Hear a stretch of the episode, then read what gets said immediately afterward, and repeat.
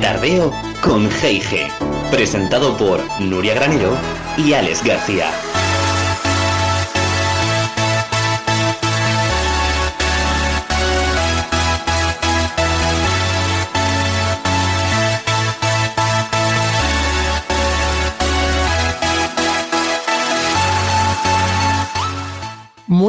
Tardes, tardeístas. Buenas tardes, Nuria Granero. ¿Cómo estás, Chachi Compi? Hola, Chachi Compi, buenas tardes, ¿cómo estás? Yo bien, y creo que un poquito mejor que tú, ¿no? Bueno, yo estoy aquí confinado, que no confiscado en casa. Ni confitado. Ni confitado tampoco.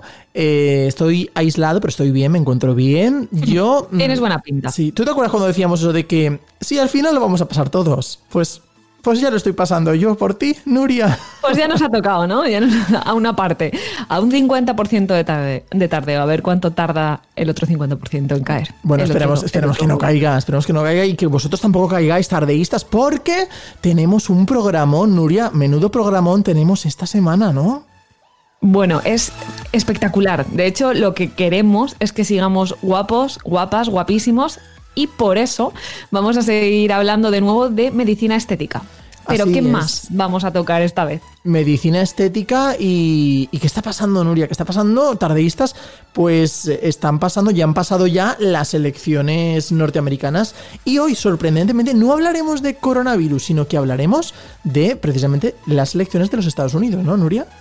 Yo creo que se merece, nuestro querido Naranjito, se merece un tardeo de despedida y vamos a hacer alguna mención, algún guiño y algunas vamos al respecto de este energúmeno, de este personaje. Pero bueno, y desde Estados Unidos nos vamos a ir en nuestra sección viajera, en nuestra vuelta al mundo. ¿A dónde nos vamos esta vez? Nos vamos a Polonia. A Polonia, qué, qué, frío hace en Polonia seguro, ¿no, Nuria? Esta época yo creo que ya estarán casi rozando las temperaturas negativas, no sé yo, ¿eh? Bueno, atención, atención a la tertulia que tenemos esta semana preparada porque hablaremos con uno de los mejores médicos estéticos de España. Su nombre es David Bentue y estará en un ratito con nosotros, pues mm, hablándonos de, pues eso, de cómo estar más guapa y más guapos, ¿no? En, en, estos días que ya se acerca el Black Friday, ¿no? Y pues ¿a quién no le apetece gastarse unos dineritos, ¿no? En estar más guapo, Nuria. Exactamente, porque hay descuentos de todo tipo, o sea que y de hecho también le preguntaremos alguna que otra curiosidad o algún que otro dato técnico, pues pues pues para ser más eh, cultos en la materia, por así decirlo, de la medicina estética. Y bueno, en nuestra sección de Cuídate y Rincón Verde os daremos nuevas pinceladas de que pueden ser útiles referente al corona y bueno y como siempre con buena música, con buen rollo, en tardeo, con G&G.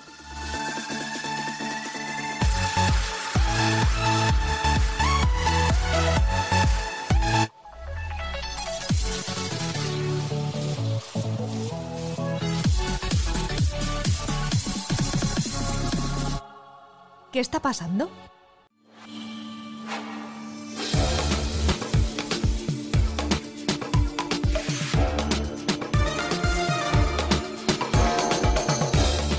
Bueno, pues ya lo hemos dicho antes, ¿no? Vamos a darle una tregua al COVID, una tregua al corona porque la verdad que es alucinante, ¿no? Los medios de comunicación, lo que, lo que influyen y, es su criterio básicamente lo que es noticia y lo que no, ¿no? Llevamos, no sé, pues más de medio año hablando únicamente casi del corona a diario, que esto parece ya un poco de salsa rosa. Ya te digo, ya te digo, parece salsa rosa. Y escucha lo que estamos oyendo de fondo, Nuria, el himno de los Estados Unidos. Nos vamos a poner patrióticos, venga, va.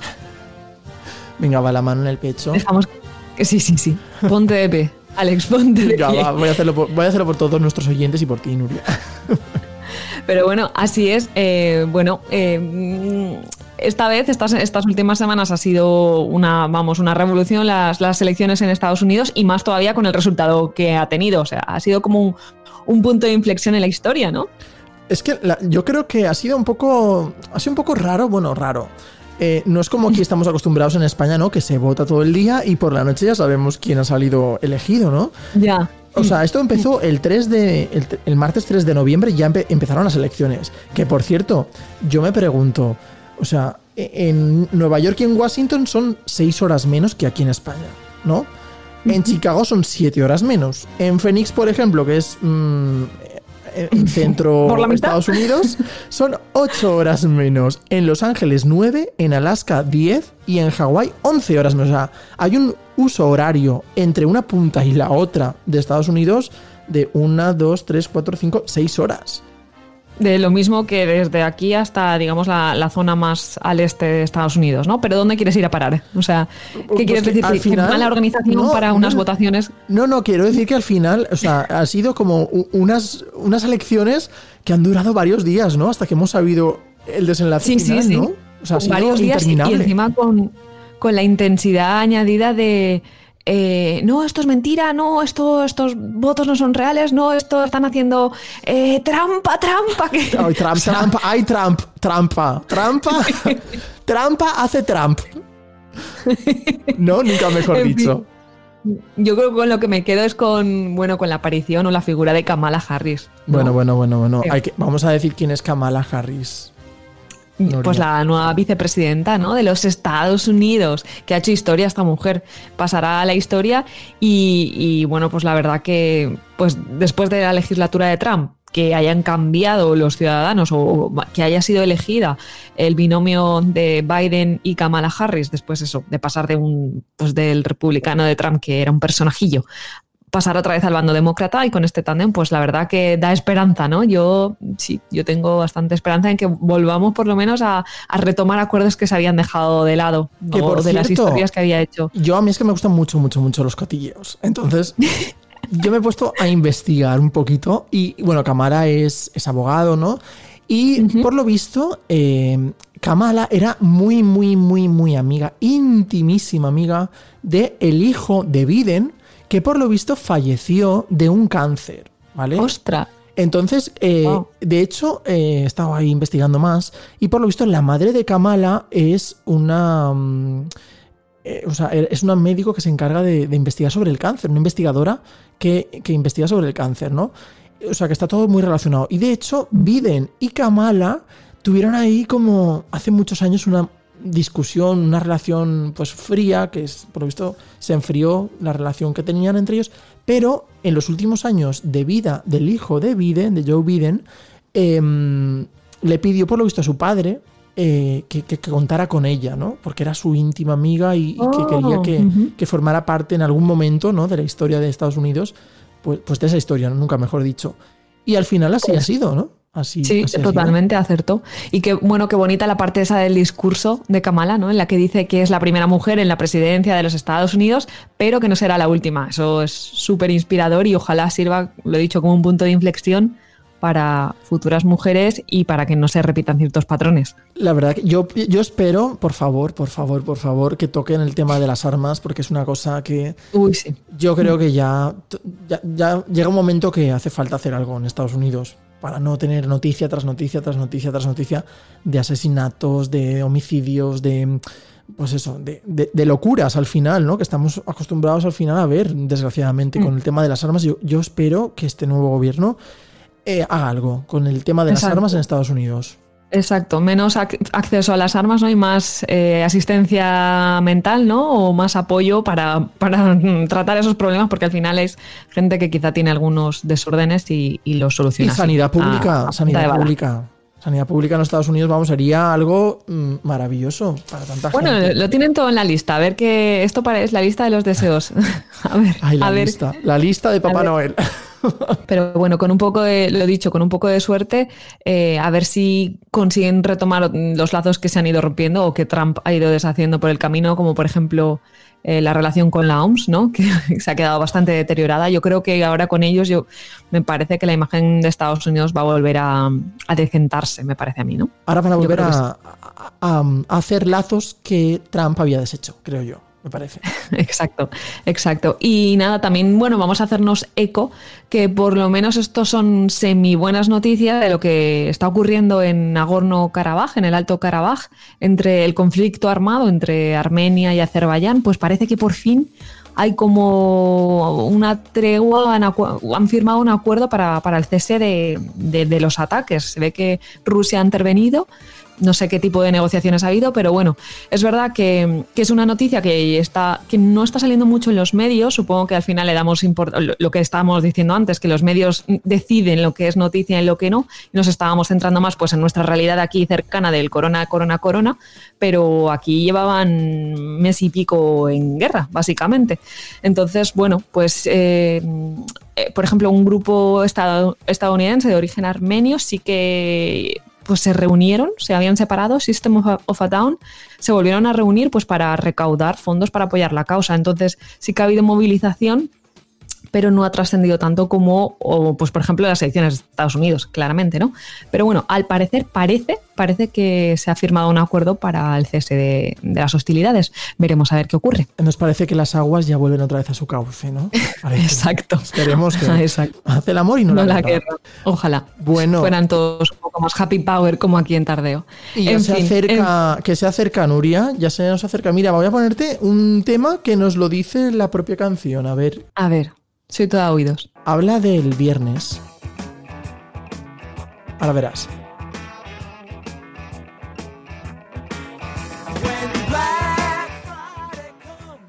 When Black oh. Friday comes. Ya se acerca, ¿eh? Habla del viernes, pero no un viernes cualquiera, Alex. Hombre, habla del Black Friday. Hombre, es que el Black Friday. ¿Qué le pasa al Black Friday, Nuria?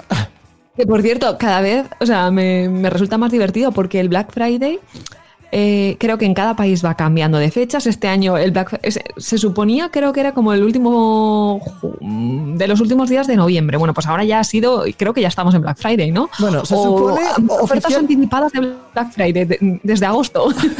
o sea que Oficialmente es el viernes 27 de noviembre, ¿vale? Que esta es una tradición americana, ¿no? Que es como eh, se tiene en cuenta, pues el último viernes de, de noviembre, ¿no? Pero es lo que tú dices, Nuria, cada vez empieza antes. Sí, Navidad en el corte inglés. De hecho, yo creo que vamos a mitad ahora ya de noviembre, ya mm, la mitad de los comercios ya están, y más con el tema de la crisis que, tenemos y que se avecina, pues todavía mm, los comercios más ofertas están haciendo antes de hora para que la gente compre. En Amazon ya están. Ya están hay que comprar, hay que comprar. Que por cierto, eh, tú te vas a comprar este producto estrella que ha salido en Amazon ahora. Bueno, que se ve que ya lleva tiempo en el mercado, pero ahora ha tenido un repunte, claro, después de las elecciones. ¿De, qué podemos estar hablando, Alex? Bueno, bueno, bueno, estamos hablando del, oso Trumpy, ¿no? que por cierto, bueno, vamos a, vamos a ver el maravilloso anuncio que ha hecho. Bueno, que, que por cierto, ya estaba el oso en 2017, ¿no, Nuria? Pensaba que lo habían sacado ahora, pero no, se ve que ya lleva tiempo y encima está pues eso personalizado con el peluquín y, lleva la capa de una capa como la bandera de Estados Unidos, pero se ve que también he encontrado por ahí una edición limitada en la que había también un osito de Biden, pero se ve que el que prevalece es el de Trump. Vamos a ver cómo suena un poco ¿eh? cómo suena el anuncio de, de este Trumpy Bear. The wind whispered through the forest. A storm is coming. You cannot defeat the storm. From the trees rose a resounding voice I fear nothing. I come when the trumpet sounds. I am the storm, the great American grizzly. Introducing the original Trumpy Bear, the fearless, super plush American grizzly. Trumpy Bear was born June 14th. Bueno, qué patriótico suena todo, ¿no? Así con muy solemne todo. Me dice que, como he dicho, I am the storm, ¿no? o sea, es como es la fuerza, es todo, ¿no? Este oso es, vamos, el todopoderoso Trumpy Bear. que aquí en España podrían hacer como. Es que encima es un oso que lleva la bandera, ¿no? Dentro de de la. Bueno, en la parte de detrás, ¿no? Es como. Sí, sí, sí, como aquellos muñecos de, nuestra infancia para guardar el pijama o algo así. Pues Exacto. Pues este guarda una bandera de Estados Unidos, lo típico. Bueno, las muñequeras yo No, yo no me lo voy a comprar, a ver si nuestros tardeístas se animan y, mira, se hacen con uno de esos osos. Mira, en Amazon está. por lo menos. En Amazon está por 30 euros, que ya lo he mirado yo. Ah, mira. Seguro que hay descuento de Black Friday. Espérate un poco y verás. Que aquí en España, ¿por qué no nos ponen, no sé, el Sánchez Bear, ¿no? O el Fernando Simón Bear, ¿no? Por ejemplo. Sería un tipo así como un koala, ¿no? El de Fernando Simón, yo me lo imagino así peludito gris. bueno, bueno, bueno, vamos a hablar de cosas mm, simpáticas, divertidas, graciosas. Mask Singer, Mask Singer, Nuria. Mm, ¿Lo has A visto? ver. No lo has visto. Vamos, el estreno Eh, más esperado de la temporada en Antena 3. Y Pues no haciendo- confieso que no. Bueno. Que no estoy al día. Te Sé de qué va, pero no me he enterado. Cuéntame. Mira, 27,2% de share. O sea, eso a día de hoy es una bestialidad. O sea, casi el 30% de pantalla, de cuota de pantalla, con más de 3 millones y medio de espectadores. Pero Pues sí, porque. Yo soy muy neutro, ¿eh? está- O sea, si fuera de Telecinco, pues diría el programa de Telecinco, pero este programa es de Antena 3. Y tengo que reconocer que es un programa que está muy bien hecho. Muy bien hecho porque te quedas. Son 12 personajes muy famosos, muy mediáticos, que nadie sabe quiénes son. Es que no lo saben ni. Solamente lo sabe una persona. No Que saben ni ellos. no, no lo saben ni ellos. Aparte es que es verdad. Y aparte te explican cómo lo han hecho para que nadie sepa quiénes son. Están con su máscara y todo. Y graban. Pero en serio, entre los compañeros no saben tampoco quiénes son. No, no, no, no, no. Ni el presentador, ni Arturo Valls, que es el presentador, ¿Y el sabe quién es. Ah, el presentador es Arturo Valls, entonces seguro que bueno, eso es una apuesta segura. Claro, pues mira, Arturo Valls, valenciano de aquí de la Terreta. Y luego están los investigadores, que son los Javis, Javi Ambrosio y Javi Calvo, Malú, que por cierto, a Malú la iba a sustituir eh, Ainhoa Arteta, pero como por el tema del coronavirus, porque al final en principio iban a grabar antes, pero bueno, lo pospusieron la grabación y al final Malú ha dado a luz y ya ha podido grabar. ¿Has visto cuánta, Ah, cuánta de cotilleos? Mira. Un Y- regalo, un regalo. que ha traído la, el bebé bajo, ¿cómo es el pan bajo el brazo? Pues eso. Claro, Bueno, el bebé de Malú y de Albert Rivera, que ahora mismo no sé cómo se llama, no sé cómo lo van a bautizar, pero bueno, que eso, que Malú ya es mamá. Y que es Vale. mm, investigadora dentro del Mask Singer de- del programa este de Antena 3. Y el cuarto investigador es José Mota. José Mota, ah, el qué famoso humorista, Vale. la, la vieja del visillo. Sí. Y el tío La Vara. Claro. Bueno, pues resulta que ellos tienen que, en- con pistas que les van dando y que vemos también en la tele, tienen que averiguar quiénes son las personas que se mm, enmascaran o que se esconden debajo de esas máscaras cantando. Vale. Entonces, pues yo he visto el primer programa, ¿vale? Y el Y primer nos lo programa... recomiendas entonces, ¿no? Sí, no voy a hacer spoilers, no voy a decir quién. vale. ¿Vale? No voy a decir quién es la primera persona. Pero mm, os voy a dejar a ti y a las personas que no lo hayáis visto, así como un- una, una pizquita de nada para que veáis cómo canta la persona que se fue. ¿Vale? Si por mí fuera, si por mí fuera, Aquí está. ¿A ti a quién te suena, Nuria? Buah. Joven, ¿no?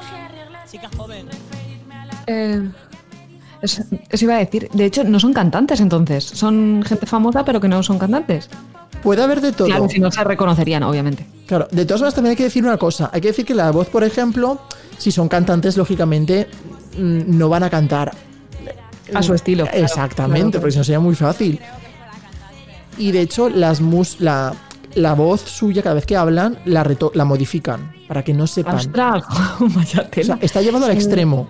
Al extremo. Mm, pues, no lo sé. El no lo sé, león. diría Conchita o algo así, pero no tengo ni idea. Bueno, pues el león quedó la última. Y los que quedan últimos, en una batalla final, hacen como cantan un minuto de canción. Y de los tres, el público que está allí en el, en el plato decide quién debe abandonar esa noche el plato. Y en este caso fue el león. No os diré quién es. Es una persona muy, muy, muy famosa, una chica muy famosa. Y os invito a que veáis el programa. Venga, ahora has, hecho, me has dado curiosidad. Os voy a, voy a pasar del- de la que se fue a eh, la que mejor para mí lo hizo. A ver.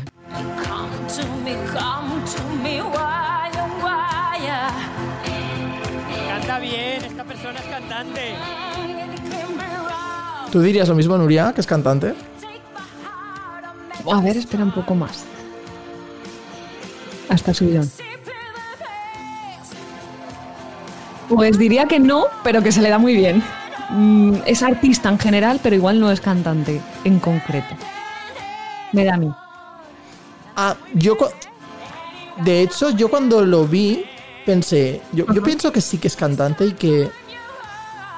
Aunque le hayan modificado un poquito la voz, a mí me recuerda un poco a Ruth Lorenzo. Ah, sí. Mm. Pero claro, como sigue en el programa, todavía no sabemos quién es el pavo Pues, real. fí- fíjate que a mí me recuerda el gangueo ese que hace al final a Shakira. Tú dirías Shakira. Vale. Mm. Me la apunto, ¿eh? Me la apunto. Apúntatelo. Mm, apuestas. Apuestas. ¿Y con quién nos vamos ahora? ¿Con alguien enmascarado también? Pues no nos vamos con alguien enmascarado, pero ¿sabes lo que pasa? Como he estado con el coronavirus, yo creo que qué mejor que nos vayamos con una canción que dice fiebre, ¿no? Exacto. Aunque De- no tengamos, mejor aunque no no tener en tengamos. este caso. De Dualipa y de Ángel. Esto es fiebre. Estás escuchando Tardeo con G y G. La vuelta al mundo.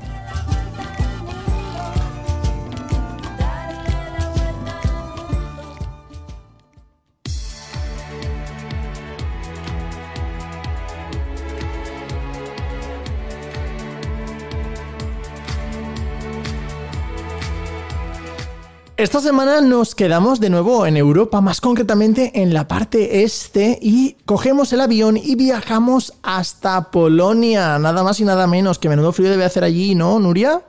Yo creo que ya están congelados, congelados. Que, que, por cierto, eh, mm, fricada, mm, cojo al poner Polonia en, Google, porque si pones Polinia, significa algo, ¿sabes? ¿Sabes que Polinia es un espacio abierto de agua rode- rodeado de hielo marino? ¿Ah, sí? ¿A que nunca habías... ¿Alguna vez habías escuchado eso? La verdad que no. Encontramos aquí una Polinia semicongelada. Suena un poco a polilla, ¿no? Polilla, polinia. Sí, pues eh, bueno, claro, la mayoría se encuentran obviamente pues cerca de las regiones de- del Ártico o de la Antártida y bueno, pues ya sabemos una fricada más que quizá pues no sé, en algún trivial o cosas así nos puede servir. Acordaros de Polinia, En fin. ¿no? De Polinia. Polinia, Polonia, Polinia. En fin, ¿tú has estado alguna vez en Polonia, Alex? Yo la verdad es que no he estado nunca, pero me apetece. Solo te diré que yo creo que en Polonia puede hacer desde menos 15 grados en invierno hasta los 35 que he leído yo por algún lado, por ahí en verano. Vamos totalmente extremo, ¿no? De un lado a otro. Vamos, extremísimo. Que por cierto, en Polonia tiene lugar precisamente este mes la decimoctava edición del Festival Eurovisión de Euro Junior, donde nos va a representar Solea con el tema pa'lante. Va- a ver si lleva un poco de solecico a, a Polonia. A ver si a, Po- a Polinia le llega el sol de Solea y nos llevamos el triunfo ya de una vez, otra vez, después de Marisa. Pero, pero exacto, ¿cómo, cómo hilamos, eh? O sea, Hombre, aquí hay que da igual de lo que hablemos, que ya sacaremos para hilar de aquí o de allá. En fin, en fin. Bueno, yo estuve una vez, eh, cuando estuve de Erasmus, eh, nos fuimos de viaje, un, un fin de largo de estos, a Polonia y estuvimos en, en cuatro ciudades, en Wrocław, Poznan, Cracovia y Varsovia. Pero bueno, hoy nos quedamos con Cracovia y Varsovia, que son, digamos, las más conocidas. Y a ver qué podemos descubrir. Empezamos por Varsovia, ¿no? La capital Me parece que perfecto. Warszawa, que, que creo se, se dice así, más o menos en polaco. Y bueno, eh, fue totalmente bombardeada durante la Segunda Guerra Mundial y de hecho por eso es más moderna a lo mejor en comparación que con Cracovia porque se tuvo que reconstruir. Entonces sí que es verdad que hay zonas donde todavía se pueden ver los bombardeos, hay zona- zonas que están eh, un poco derruidas y todavía se conserva el gueto de Varsovia. Entonces impresiona un poquito, tanto ver los bombardeos como ver el gueto, y lo que también impresiona es me- visitar algún campo de concentración, que bueno, pues para los que tengan estómago para ello, pues también es recomendable más que nada pues para saber o para ver lo que llegaron a hacer, para no olvidar la historia y bueno, eso siempre está ahí. Pero bueno, volvamos otra vez a la parte positiva, no que si no nos vamos Que si no, al nuestro melodrama. se nos va. Pero ahí, yo ahí lo dejo, ¿eh? ahí lo dejo que, que también se impresiona. Pero bueno, um, otro monumento que también se ha conservado en Varsovia es la iglesia visitacionista, que tiene un estilo barroco, for your information. Y, por cierto, fue escenario de los conciertos eh, del célebre músico Chopin, que Chopin era polaco, por cierto, también. No sé si yo hubiera dicho Chopin, suena como a francés, ¿no? Yo Pues hubiera era dicho polaco. austriaco, no sé por qué. No sé. Pues no, era, era polaco y, y bueno, ya o- otro dato curioso, el, sin- el símbolo de Varsovia es una sirena, un poco más grande que la de Copenhague. y nada, muy- es muy bonita, es muy, está- es muy templada la, la- la sirena, así que cuando se pueda visitar Varsovia, viajar, pues nada, foto con la, con la sirena. Sí, porque la de Copenhague, qué chasco me llevé yo cuando vi la sirena de Copenhague, Nuria. Madre mía. Yo digo, uy, la sirena no, no es una sirenita, es una sirenita, nita, nita, nita. Es, es una mini sirenita. Sí, a mí me pasó lo mismo. Es micro, micro sirenita. ¿no? Como los micro machines de antiguamente. Bueno, vamos con curiosidades, más curiosidades, Nuria, que seguro que esto son a nivel cosas prácticas, mm, que si vas a mm. Varsovia, pues viene bien saber, ¿no? Por Así ejemplo, me gusta. una cosa curiosa que me han contado y que también he podido comprobar mm, haciendo investigación. ¿Tú sabes que no hay gatos en las calles de Varsovia? ¿Que no hay gatos? ¿No hay gatos? No hay gatos. ¿Cómo que no hay gatos? No, ¿Por qué no hay gatos? reto a cualquier tardeísta que vaya a Varsovia a que nos mande una foto allí en Varsovia con un gato. ¿Por A qué no hay buscar gatos? gatos. ¿Por qué? Pues será el frío. Será, mm, no sé, que igual la gente de Varsovia es muy seca, no sé.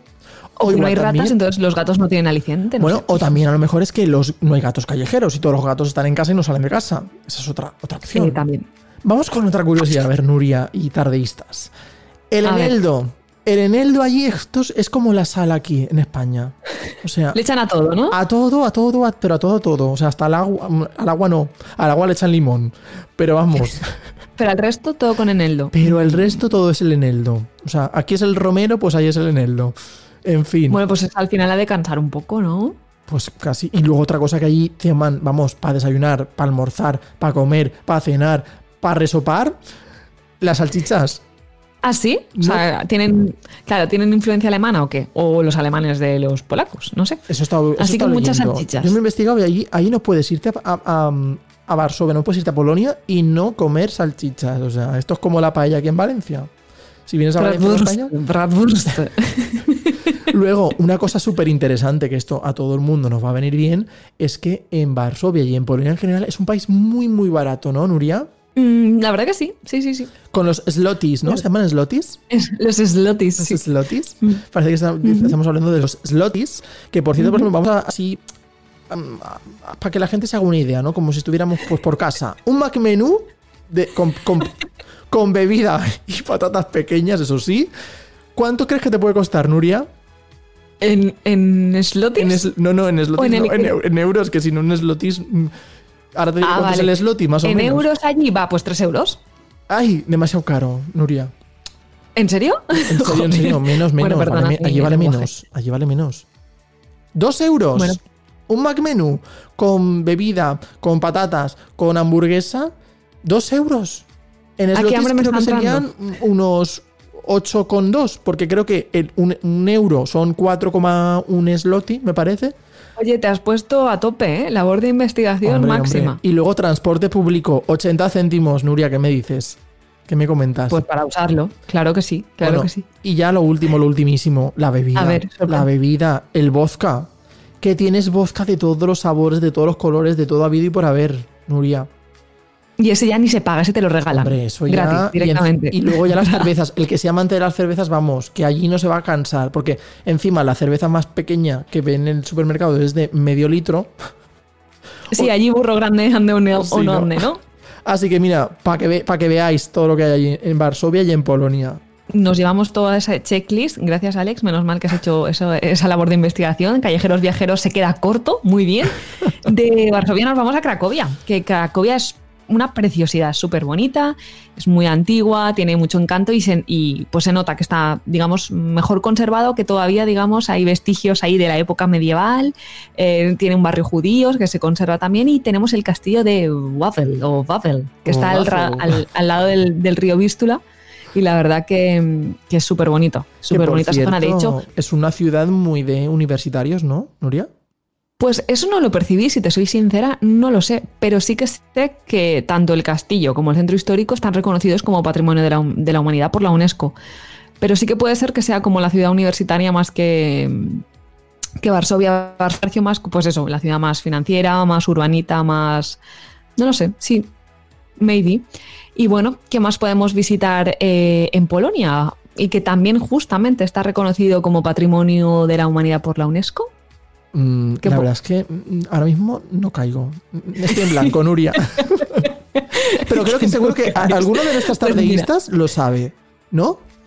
De hecho, creo que. mm, No sé si has hecho labor de investigación una de nuestras tardeístas o, o tú has hecho labor de investigación con ella, ¿no? Exactamente, ha sido una, como dijimos en, en- en tardeos anteriores, ¿no? Si nuestros tardeístas tienen propuestas, si nos quieren recomendar lugares, países, rincones de los que, que quieran que hablemos, pues eh, siguiendo la recomendación de, de nuestra tardeísta Irene, eh, vamos a hablar de las minas de sal, que justamente ya hablamos, ya mencionamos a Irene en, en el tardeo anterior porque, porque tiene un perfil viajero, se llama iraps, arroba iraps, en LinkedIn, ahí en Instagram, muy como estoy. Total, que nos ha propuesto que hablemos de las minas de sal. Y oye, es una pasada, ¿eh? Las minas, Es una la verdad es que suena bien, ¿eh? Minas de sal. Suena perfecto. Sí, porque básicamente es sal de mesa, ¿sabes? Eh, lo que estabas diciendo de- del eneldo, pues esto es sal para las ensaladas o para lo que quieras. Eso sí, ahora ya pues no, no se extrae más sal. a ver si es la sal, min- a los ver si es la mineros sal que estamos importando desde allá. No. De Polonia. ya se, acabó, ya no queda más sal allí. Ahora lo- los mineros pues hacen trabajos más de, de mantenimiento y de conservación, no para extraer sal para que nos la comamos. Por, por eso se han tirado al eneldo, básicamente. Pero Ay, bueno. por eso ya no son tan eh, salados los polacos. Es que, ¿ves? Es que es lo que tiene dejar la mina de sal.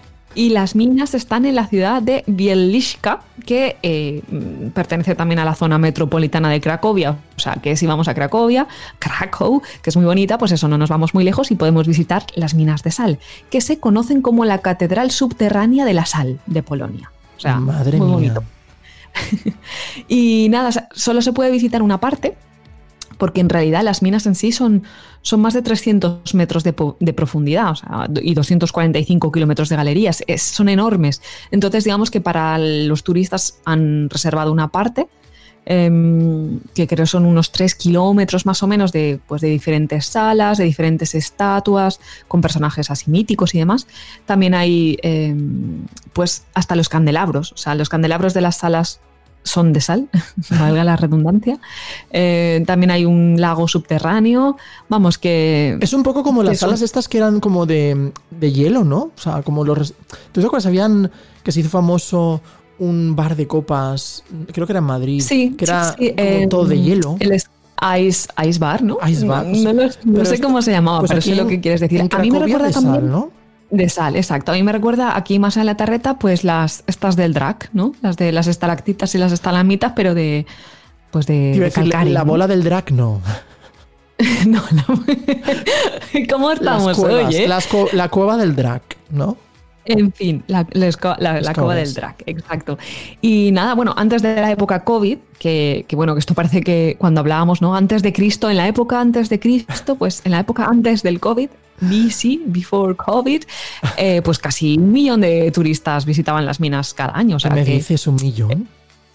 un millón. O sea, que es una- un atractivo turístico.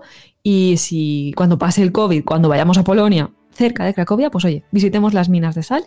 Y lo dicho, tardeístas, si tenéis rincones, si tenéis recomendaciones, lugares en los que habéis estado o en los que os gustaría estar y queréis que hablemos de ellos, oye, pues somos todo oídos. Pues ¿No sí. te parece, Alex? Claro que sí. Nos lo hacen llegar a nuestro correo electrónico graneroygarcía.gmail.com o bien pues, O- por un mensajito, ¿no? Por nuestras redes sociales, que son, Nuria. Pues en Instagram, arroba tardeo con GIG y en Facebook lo mismo, pero la I en ampersand en lugar de Y, tardeo con GIG. Y bueno, pues como nos hemos ido a, Polon- a Polonia, nos quedamos en Polonia también con, con este tema, que está en la lista de los top hits. Y bueno, se titula, a ver si, a ver si lo podemos, lo podemos pronunciar, Alex, se titula algo así como Lubiewicnia. Mira, o algo te así. lo voy a decir yo, pero, pero, pero en polaco. Mira, mira, no, no te lo voy a decir, no te lo voy a decir yo, te lo voy a decir Google. Mira, mira cómo suena. Venga, venga. Lubię być z nią. Así, Nuria, ¿no? Lubia Chechisiao, ¿no? Casi súper parecido. A ver, vamos a volver a escuchar otra vez. bueno, Lubię być z nią. pues eso. Que en español, ¿qué significa Nuria? Pues me gusta estar con ella. O sea, que una típica canción de amor, pero a la polaca. Y lo canta Baranovsky. Estás escuchando Tardeo con G&G. Bla bla bla bla bla bla bla bla bla bla bla bla bla. Chao. Con té de tertulia.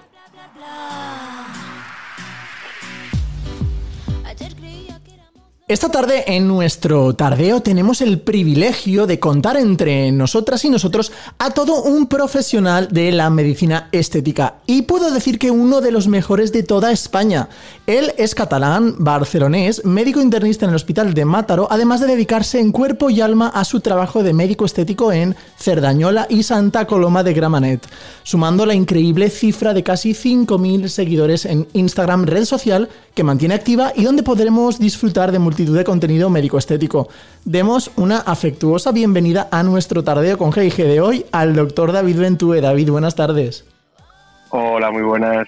Gracias. Bueno, bueno, ¿Cómo bueno. estamos? Gracias, gracias por Gracias dedicarnos un ratito de tu tiempo, de tu apretada agenda, ¿eh? que te vemos muy activo por las redes. O sea que gracias. Hombre, gracias por esta presentación. Madre mía, muchísimas gracias. eh. Bueno, no te mereces menos, ¿eh? Yo creo que nos hemos quedado cortos. Todavía te digo. Bueno, a ver, vamos, vamos a entrar ya en materia. A ver, primera temporada tuvimos a la doctora Ana Molina, la gran dermatóloga Ana Molina. En la segunda a la doctora Paloma Borregón, también dermatóloga. Y en nuestra tercera temporada de Tardeo, pues tenemos un hombre médico estético. A ver, David.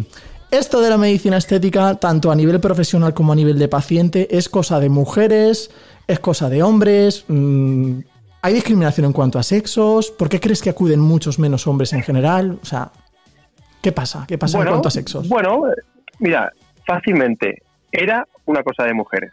Eso está clarísimo. Pero a día de hoy puedo decir que vienen muchísimos y muchísimos hombres a la consulta. Sí que es verdad que el número total todavía ganan las mujeres. Pero yo creo que si nos damos unos años, la cosa se puede hasta, hasta igualar. Cada vez los hombres se cuidan más, son más conscientes de ello y empiezan a conocer el mercado y, a cuidarse, claro que sí. Claro, porque antes parecía que solamente las mujeres se podían cuidar, ¿no? Ahora parece que ya cada vez más hay más hombres que se preocupan un poco pues, por su imagen, ¿no? O por simplemente envejecer mejor, por decirlo de alguna forma. Totalmente, yo creo que en el sector masculino hay más preocupación, más conocimiento, porque al final la mujer siempre ha sido más usuaria pues, de cremas, de productos de belleza, de ir al salón de estética, cuidarse, y el hombre, pues bueno, con un poco de peluquería y algo más, pues ya iba apañando.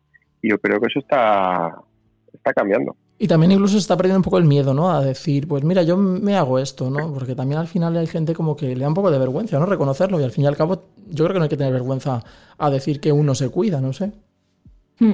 Bueno, está el factor vergüenza y a, a un hombre pues reconocer a lo mejor que se ha pinchado Botox o que se ha puesto hialurónico, hialurónico pues puede estar un poco estereotipado, ¿no? Y puede incluso no llegar a reconocerlo en público.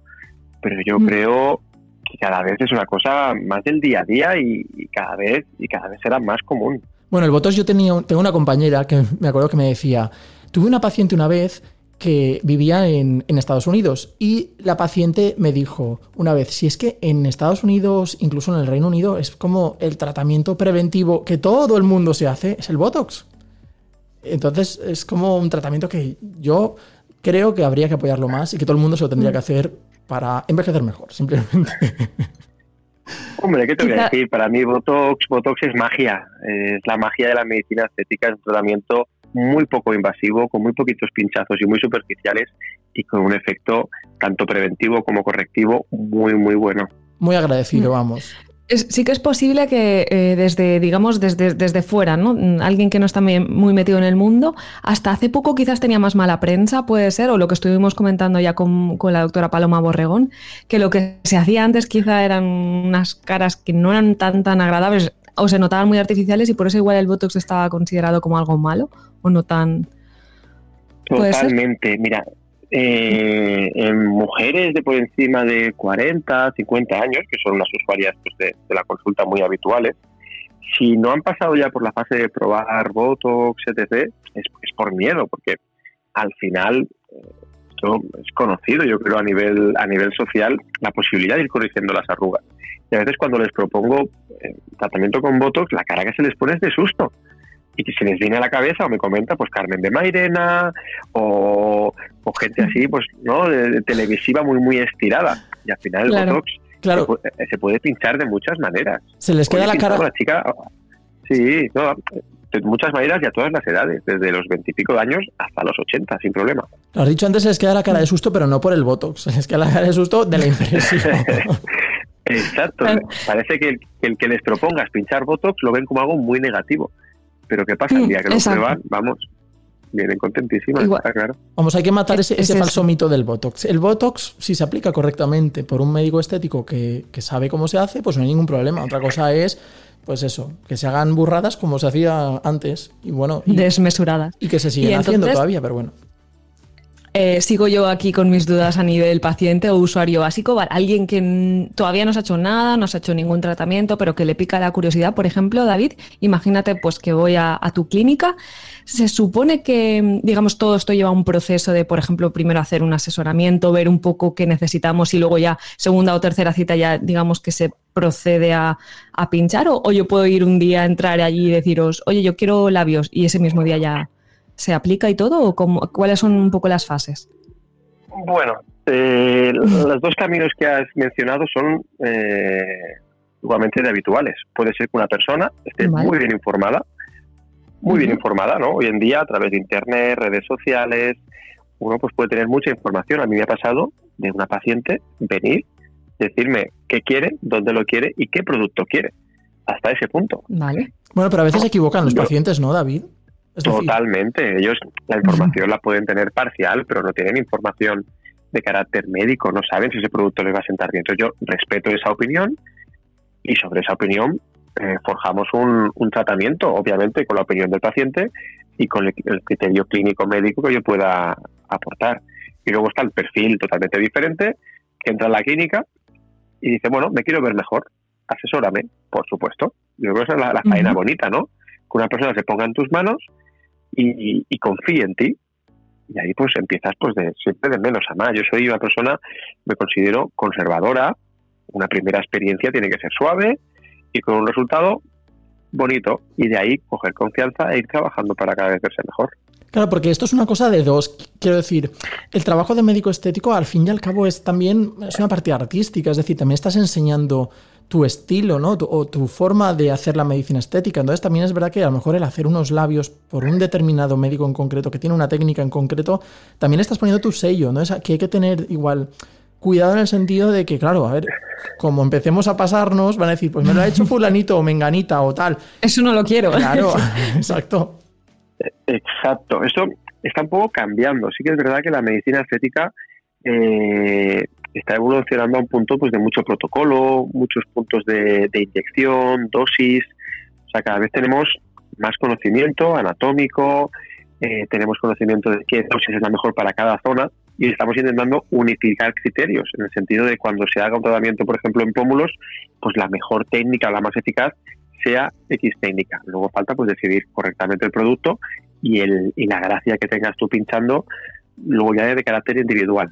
Pero la idea es unificar criterios y que no cada médico estético pinche a su aire, sino que hagamos todos un, un proceso parecido y con total, bueno, sobre todo preservando seguridad y con el mejor resultado.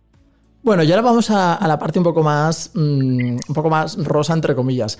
Como hay una protección de datos y no podemos hablar de actrices, cantantes, conocidos, conocidas y por la protección de datos, pues vamos a, a reformular un poco la pregunta. A ver, si pudieras David intervenir a una actriz, un actor o cantante nacional o internacional, ¿a quién te gustaría tener la oportunidad de hacerle algún retoque y y poder tener como paciente en tu clínica?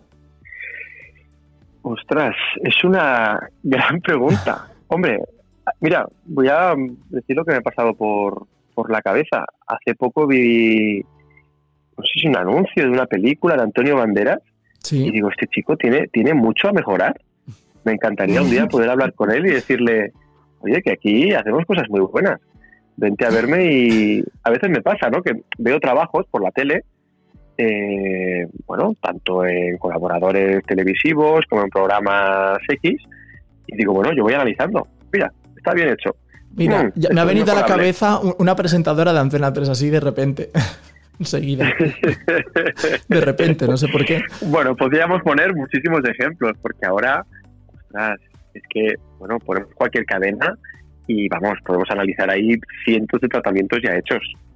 Es un poco el, el- y en vez del defecto, Ya, digamos mal. el efecto profesional, ¿no? El, el ir fijándote, por, incluso por la calle pasa, ¿no? Que vas fijándote en narices, en arrugas, en, en cosas. Sí, a mí a veces me ha pasado. Ahora, y dices, ahora con la mascarilla, pues te fijas más en la mirada, pero sí, sí, anteriormente, ¿no? ¿Qué? Vas mirando labios. Claro. Que por cierto, el doctor Ventue subió hace nada un vídeo en su Instagram sobre potenciar la mirada, lo importante que es la mirada en tiempos de coronavirus. Efectivamente. Totalmente. Yo creo que partiendo de la mirada, todo se construye a partir de ahí. ¿no? Por encima tenemos la frente, que también hay que trabajarla, pero en la mirada está todo. La base del pómulo, el, el final del ojo, la apertura de la mirada, creo que es una zona muy importante. Y es que los ojos hablan mucho de una persona también, la mirada. Totalmente. Mm, Sí, Se sí. puede verse una, una mirada satisfecha, ¿no? Plena, feliz.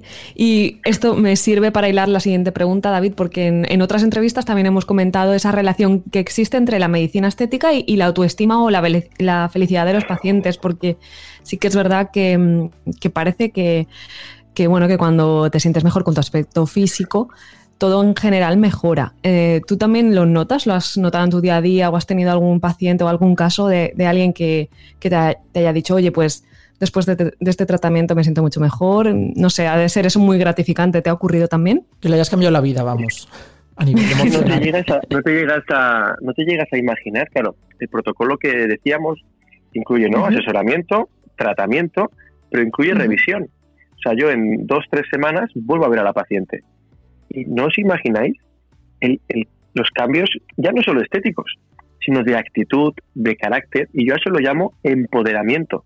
O sea, una total. persona que dedica su tiempo y dinero y luego ahí ve una recompensa, unos simples labios, un botox, un cambio en la mirada, es que se crecen y vienen ya incluso vestidas diferentes, con otro, no sé, como orgullosas. Echas para de verdad, yo- adelante. E- Exactamente. Y así como caso en particular, había una, una chica ya hace, yo creo que ya nueve meses, pobre chiquilla, mira, se había operado de, de la nariz dos veces, dos rinoplastias. Si queréis un día hablamos de las cirugías, porque es un mundo ¿no? más complejo y sobre todo la, la rinoplastia es, bueno, de las cirugías más, más complejas que hay. Bueno, después de dos cirugías, si queréis podemos incluso publicar la foto que tengo derecho de imagen, eh, había quedado una nariz muy comprometida, muy, muy mal. Y vino allí desesperada. Eh, la verdad es que con dos sesiones de rinomodelación quedó increíble. Cuatro o cinco pinchazos bien colocados, ácido hialurónico, y acabó llorando. O sea, lo que no había podido hacer en seis años, con dos operaciones, al final, con, con algo de gracia, sí que es verdad que la nariz no está perfecta, pero ella tenía ya lo que necesitaba, que es que al menos eh, poderse mirar al espejo sin, sin sentirse mal. Ese caso fue, fue impactante. Aparte es que yo No. creo que e- es, es una, una bestialidad, ¿no? Cuando alguien encima se somete a... Porque una intervención quirúrgica siempre es más agresivo, ¿no? Que, que un procedimiento médico-estético, ¿no? Y encima la pobre chica a lo mejor tuvo que pasar dos veces por quirófano. Encima la operación de la, rino, la rinoplastia no es una intervención ni sencilla y el posoperatorio tampoco es que sea muy agradable, que digamos.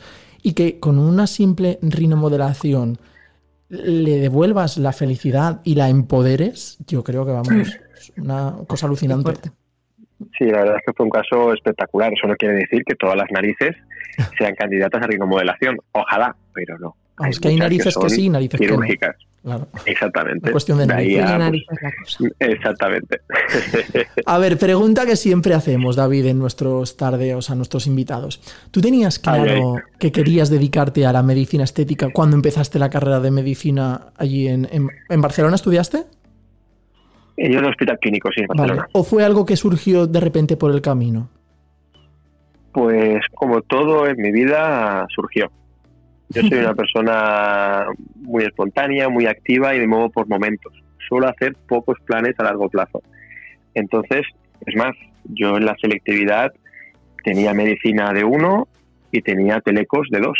Podía haber entrado en medicina o en telecos. Fíjate hasta qué punto. Casi, casi coincidimos. Yo tenía medicina primero, mm, arquitectura de segundo y periodismo de tercero.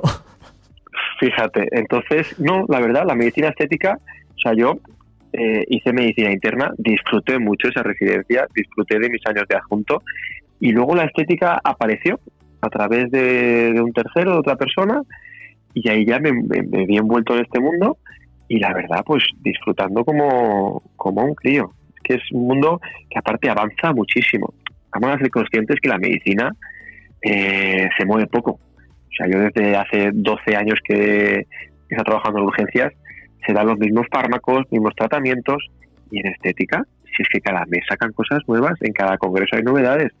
Es un mundo muy activo y eso me encanta. Y es un mundo gigante al final. O sea, dentro de la medicina, que ya es un mundo gigante, la medicina estética es como otro submundo gigante a, a su mis- a- a la vez. O sea, es como un universo, un un mundo dentro del universo. Es enorme, es enorme. Por eso es importante que no queramos saber de todo, porque al final no podemos. Cojamos un, un terreno donde estemos cómodos y ahí trabajando, trabajando, trabajando y compartiendo con otros profesionales. Lástima que ahora con el tema de el dichoso virus, pues se han frenado mucho la formación, se han frenado los congresos, pero esto nos enriquecía mucho, ¿no? El poder viajar, el conocer gente, el compartir experiencias, eso era muy bueno.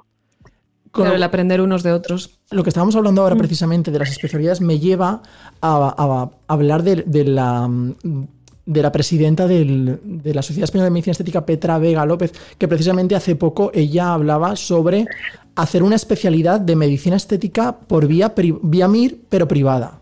¿Qué te parece a ti eso, David? A ver, así de entrada me parece bien, pero yo creo que deberíamos replantear eh, la especialidad MIR. Y yo soy partidario de la troncalidad. O sea, uno cuando acaba la carrera tiene que aprender a ser médico. Tiene que saber lo que es un antibiótico, cómo se usa, tiene que aprender ciertas cosas. Y luego, por supuesto, pues una vía estética, vía traumatológica y luego irte especializando. Pero yo creo que la formación de troncalidad debería estar y luego, por supuesto, una especialidad pues de medicina estética, claro que sí, si hay años y años de aprendizaje ahí. O sea, vía privada es lo que proponen, pero sí que es verdad que aparte es que dentro de la medicina estética también es como se toca también el tema de nutrición, con lo cual también se evitaría mucha patología al fin y al cabo, porque también la medicina lo que pretende es promover la salud, ¿no? Y prevenir la enfermedad al fin y al cabo.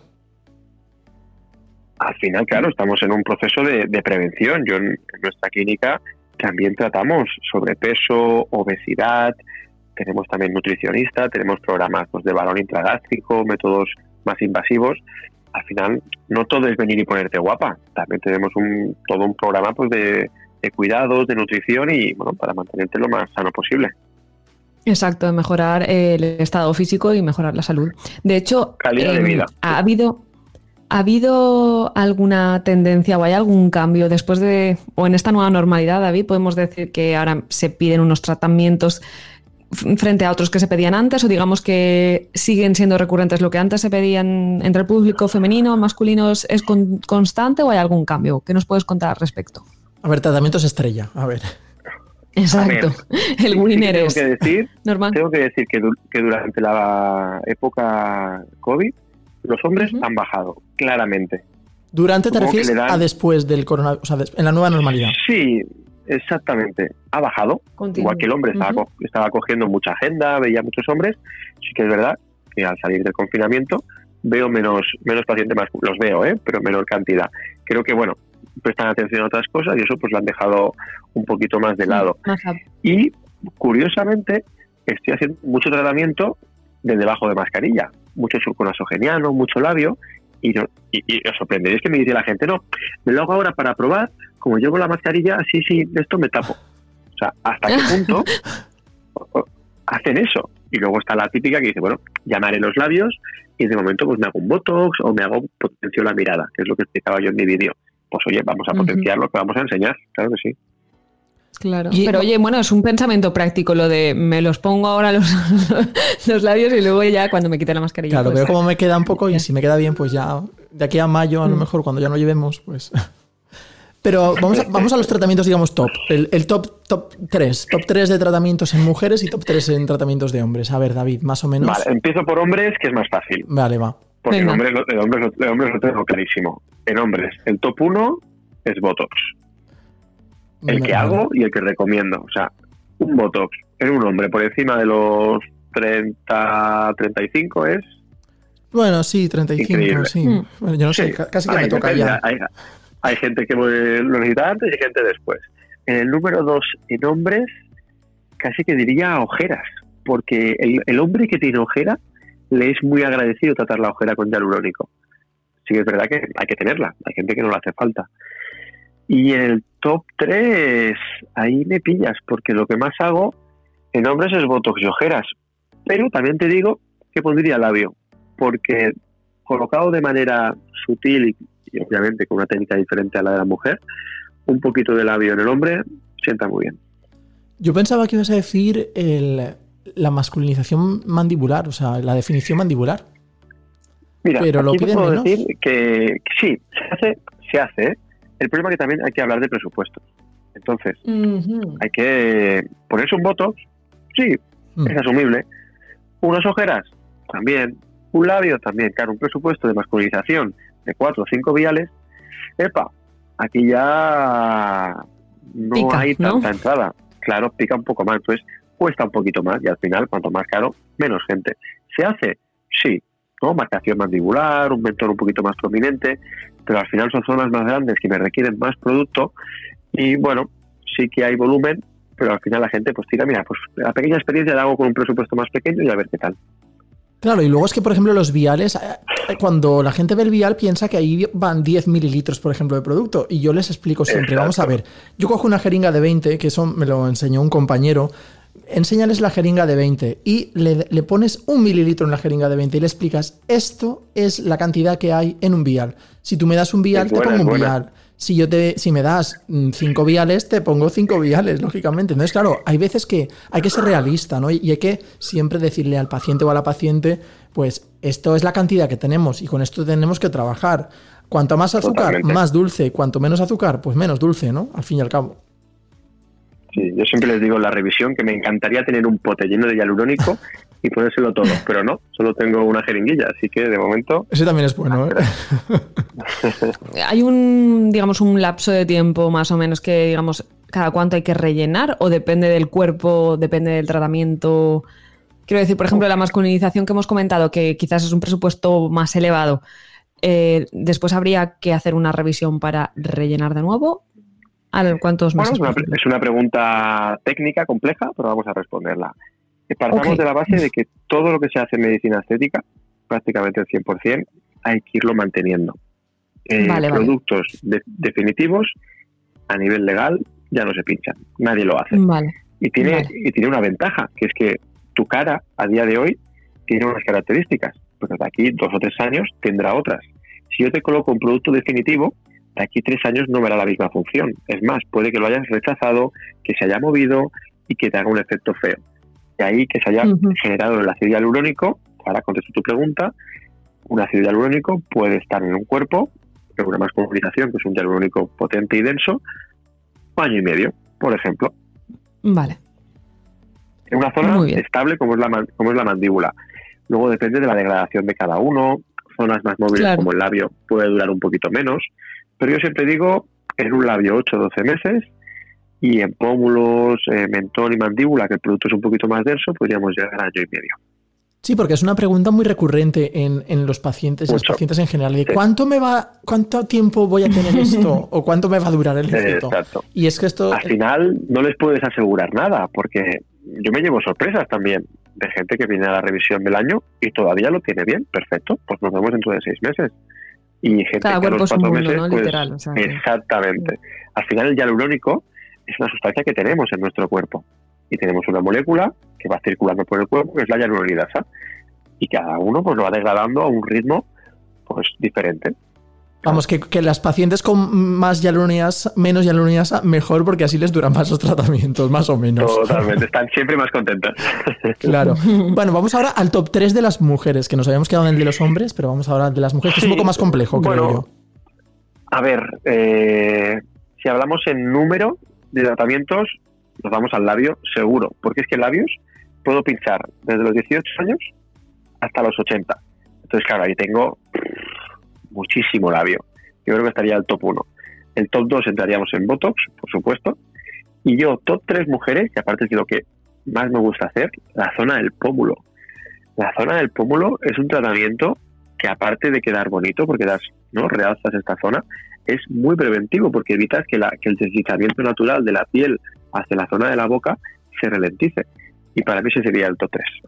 Y aparte es que precisamente el tercio medio es casi el tercio más, más importante en la mujer, porque cuando empieza a descolgarse todo lo que es las, las partes blandas ¿no? de la cara, si tú eso no lo tienes bien anclado y, bien mantenido, eh, da igual que, que tú pongas mm, a lo mejor rellenos en la parte de abajo, ¿no? Porque tienes todo caído. Entonces es mejor anclar bien las estructuras pómulo, ¿no?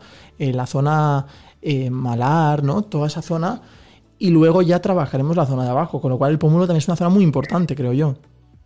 La zona más, más importante sin duda para la prevención del envejecimiento, ¿no? La zona eh, de hueso, donde yo me puedo apoyar en el hueso para dar tracción, para hacer efecto lifting. Al final yo me apoyo en el pómulo, ¿no? Para hacer efecto lifting hacia atrás. Si nos tocamos por debajo del pómulo, ¿qué hay? Ya no hay soporte. Hay músculo, Mm. hay, hay grasita, hasta la mandíbula. Entonces, de pómulo a mandíbula se suele pinchar poco. Entonces, normalmente en el pómulo nos agarramos bien para intentar traccionar hacia arriba. Y de hecho muchas veces Bueno, tendrías que vernos claramente porque estamos ahora los dos Tocándonos aquí, dando pómulos y mandíbula. Ah, vale, pómulos. ¿no? Vale, vale. A ver, momento, momento de revelaciones. Vamos a ver. A ver. Eh, Ahí, ahí. mm, Yo lo voy a reconocer. Yo, mm, yo, por ejemplo, el Botox, sí que me he hecho Botox. ¿Tú, David, te has realizado algún tratamiento de medicina estética? Sí. La respuesta es afirmativa. ¿Se puede decir o Ahora no se puede decir decir? cuál. Sí, no, yo, yo siempre, es más, a mí me encanta usarme a mí mismo de ejemplo cuando explico tratamientos. Si en ese momento lo llevo hecho y se me nota y, y todo está en su sitio, pues yo a la paciente le digo, mira, me cojo un espejo y me explico en mi cara pues los efectos que he tenido o puedo enseñar una foto mía de cómo estaba antes. Y también os digo que me he hecho muchas menos cosas de las que me gustaría, porque al final yo también necesito de otro médico para pincharme Claro. y con la, con la desfaena que hay, ni os imagináis lo que me cuesta coincidir con otro profesional, coordinar las agendas, etc. Pero bueno, voy a confesar. Siempre que puedo, siempre Botox. O sea, Tiene que estar, eh, en mi agenda tiene que estar el Botox. ¿Qué pasa? Pues que a veces se me escapa ahí pues un mes más largo, me tarda un poquito más, pero siempre que puedo Botox. He tenido alguna experiencia muy suave en el labio, muy suave y con un producto más de hidratación, pero también la he tenido. Y aproveché el mismo vial para hacer un poquito el surco nasogeniano, muy suave. Y luego lo que com- comentábamos del pómulo, también una experiencia suave, un poquito de anclaje en pómulo, ya con un producto un poco más, más denso. Si a esto le sumo un par de peelings, que esto sí me lo hago yo mismo, y acabaríamos la, la confesión. Va, y a ver, eh, la Pero la bueno, el pregunta- resultado, si me permites, es muy apañado, ¿eh? Está muy natural. Ahí, ahí. Esa, esa es la magia, ¿no? Que te hagas cosas y, y- y que quede natural. Bueno, y- hay muchas anécdo- anécdotas de mujeres que se hacen muchísimas cosas y su obsesión es que luego en casa nadie lo sepa. Entonces, claro, me las tengo que apañar para no dejar ni un moradito, para que quede todo muy natural y os sorprenderíais, ¿eh? De gente que no dice nada en casa. Claro, porque está- están las pacientes que dicen, yo, no, es que yo no quiero que nadie sepa que me he hecho nada. Y tú luego le dices, Exacto. hombre, pero claro, pero es que si nadie nota que te has hecho nada. O sea, es ese algo de, te noto más guapo, más guapa, pero sin saber que te has hecho nada. Es que es complicado, ¿eh? La cosa. Bueno, el truco es ir muy poquito a poco.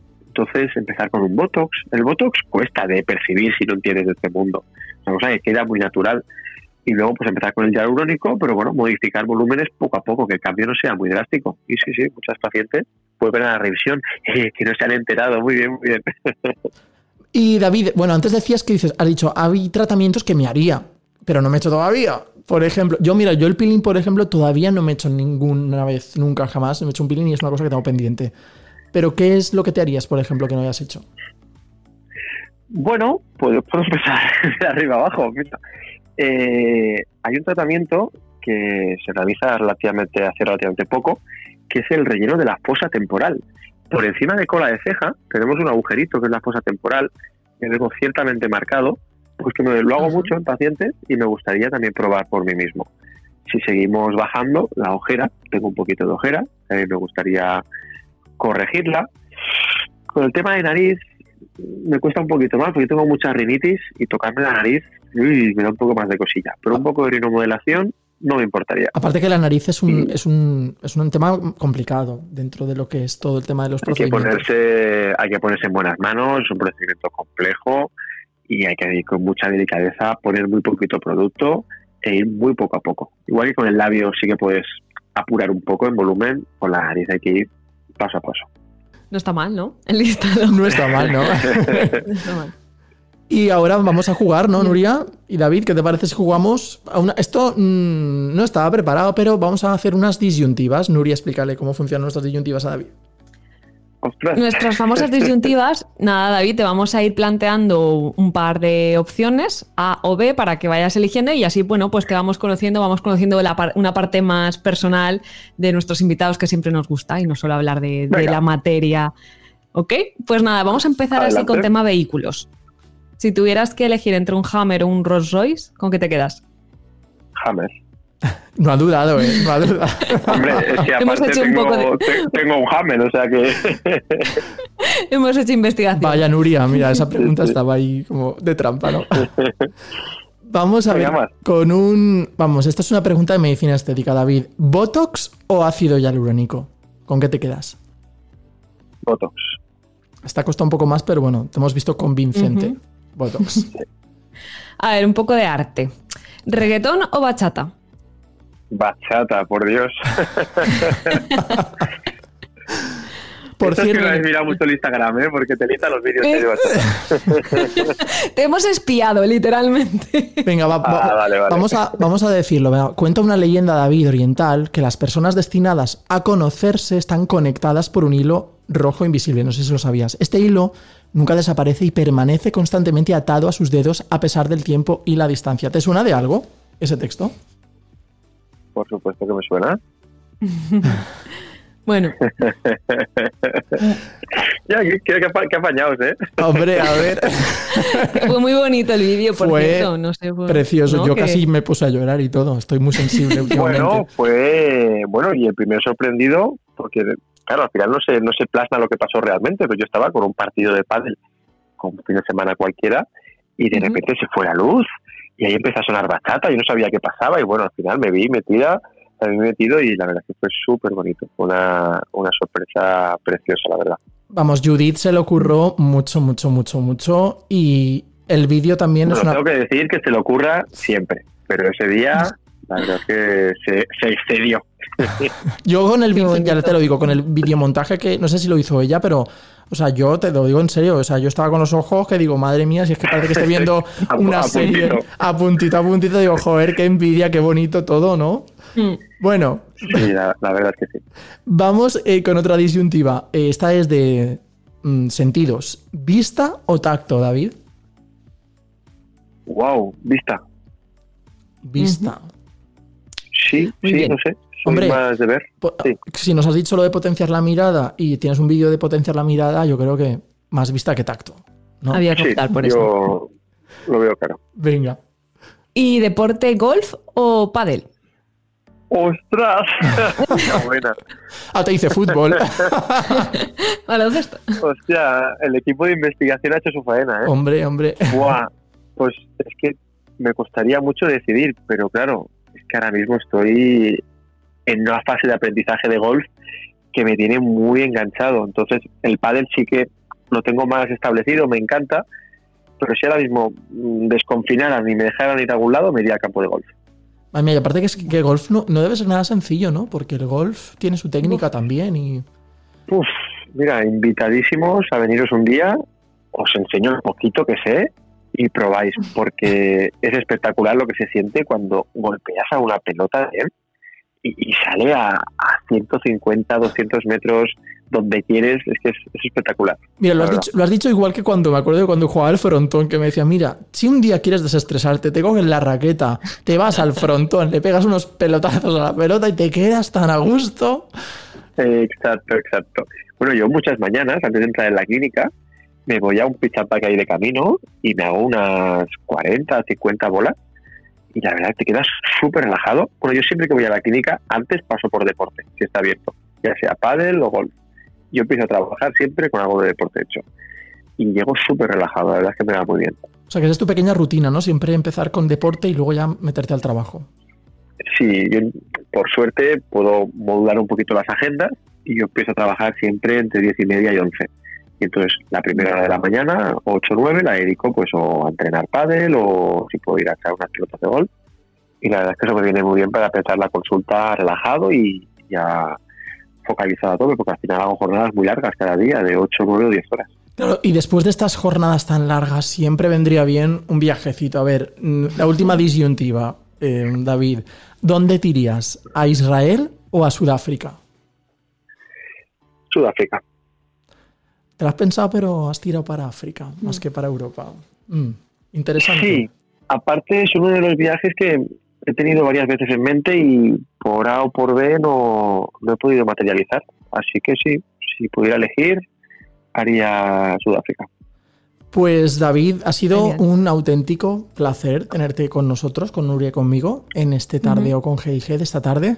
Esperamos que, que puedas volver con nosotros más adelante, en algún otro tardeo, para ya a lo mejor hacerlo un poco más técnico y hablar de cositas más de, en concreto, pues del Botox o del ácido hialurónico o de otros Sí, aquí procedimientos. las preguntas no se nos acaban, o sea que sí, esperemos contar contigo una segunda ronda. Genial, pues el placer de verdad ha sido mío y por supuesto contar conmigo para más adelante. Oye, David, ¿y tú sabes quiénes son Master, KG y Mancebo? Perdón, Mancebo no, es que, es que se me ha corregido en el ordenador. Noncebo. Pues no, debería saberlo.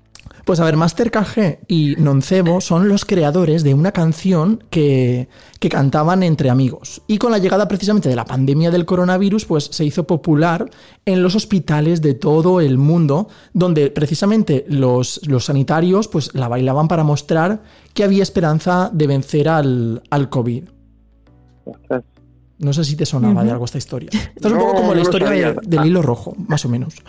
Al final es que vivo, vivo muy desconectado, ¿eh? aunque no lo penséis, a veces me tengo que enterar de las cosas por, por terceros. Pero bueno, ya, Aquí te lo ya lo miraré. Pues vamos, vamos a poner la guinda del pastel a esta entrevista con un tema que se ha convertido en un grito de esperanza de los cinco continentes contra esta pandemia. Origen precisamente surafricano, hit en infinidad de emisoras de radio y más de 229 millones de reproducciones su videoclip en YouTube. Así suena en idioma venda Jerusalema la canción de la esperanza de Master KG y Noncebo. Estás escuchando Tardeo con G&G. Cuídate.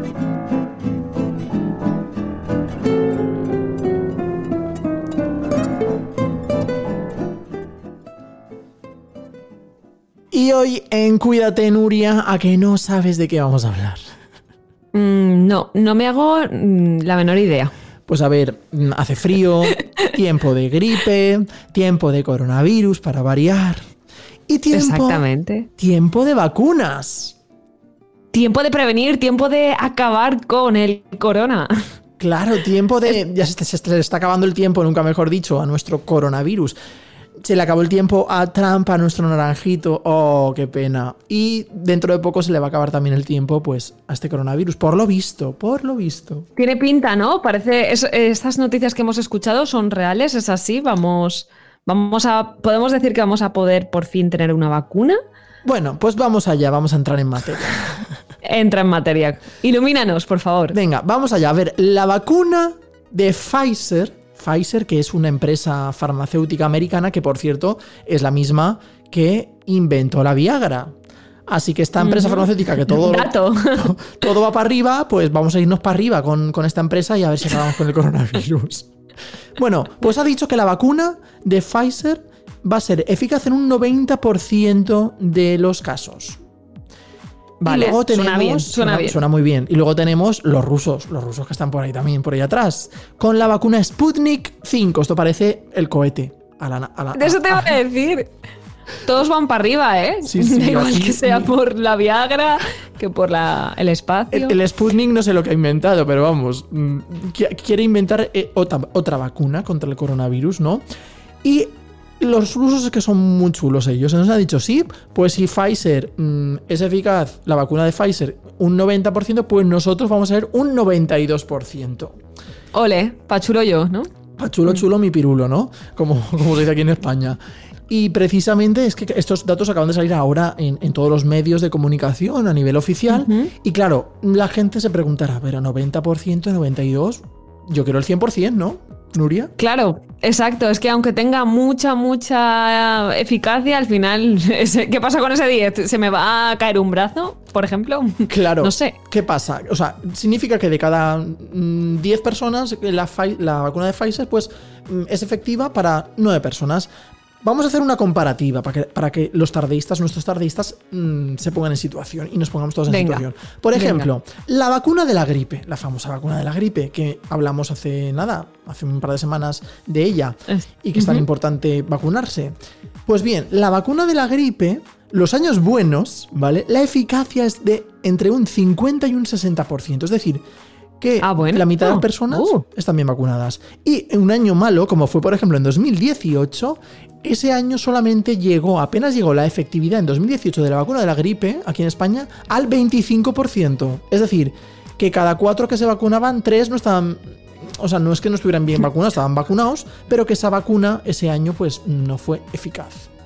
Vamos, que no le aportaban nada. Pues oye, esos datos tampoco trascienden mucho, ¿eh? Ahora poniéndome en equipo Hombre, de claro, investigación. porque no interesa, Nuria, claro. Total, total. Mm. Pero bueno, haciendo comparativa, la verdad es que mm, si comparamos con No, hombre, claro. lo que nos están diciendo Claro, visto así. 90-92, es una maravilla, ¿no?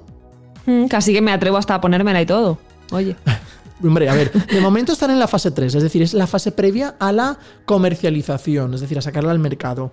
Vamos a hacer un balance, así para que nuestros estadistas y todos veamos un poco el balance de este coronavirus, ¿no? A día de hoy más o menos. Llevamos 1,26 millones de muertos en todo el mundo, estamos hablando, y 50 millones de contagios. ¿Vale? Buah. Mm. Entonces, claro, vamos a. A mí es que me, me gusta mucho comparar para que la gente más o menos sepa un poco de qué estamos hablando. Eh, 1,26 millones de muertos. Yo he hecho labor de investigación y es que nos tenemos que remontar más o menos a la pandemia que hubo de la gripe A del H3N2, de la pandemia que hubo en Hong Kong, allá por el 68. Es Ostras. decir, pero es verdad que digamos que el millón y coma 26 que llevamos de muertos y hay que, hay que pensar que solamente llevamos un año de coronavirus. Que la pandemia que hubo en Hong Kong en el 68, mm, ahí se cuentan varios años. Y luego, los Ya. 50 millones de contagiados, eso sí, del coronavirus, equivaldría más o menos, es el mismo número de muertos de gripe en la pandemia del, no- del 18 por gripe H1N1 que hubo en- entre el 18 y el 20, los años 20.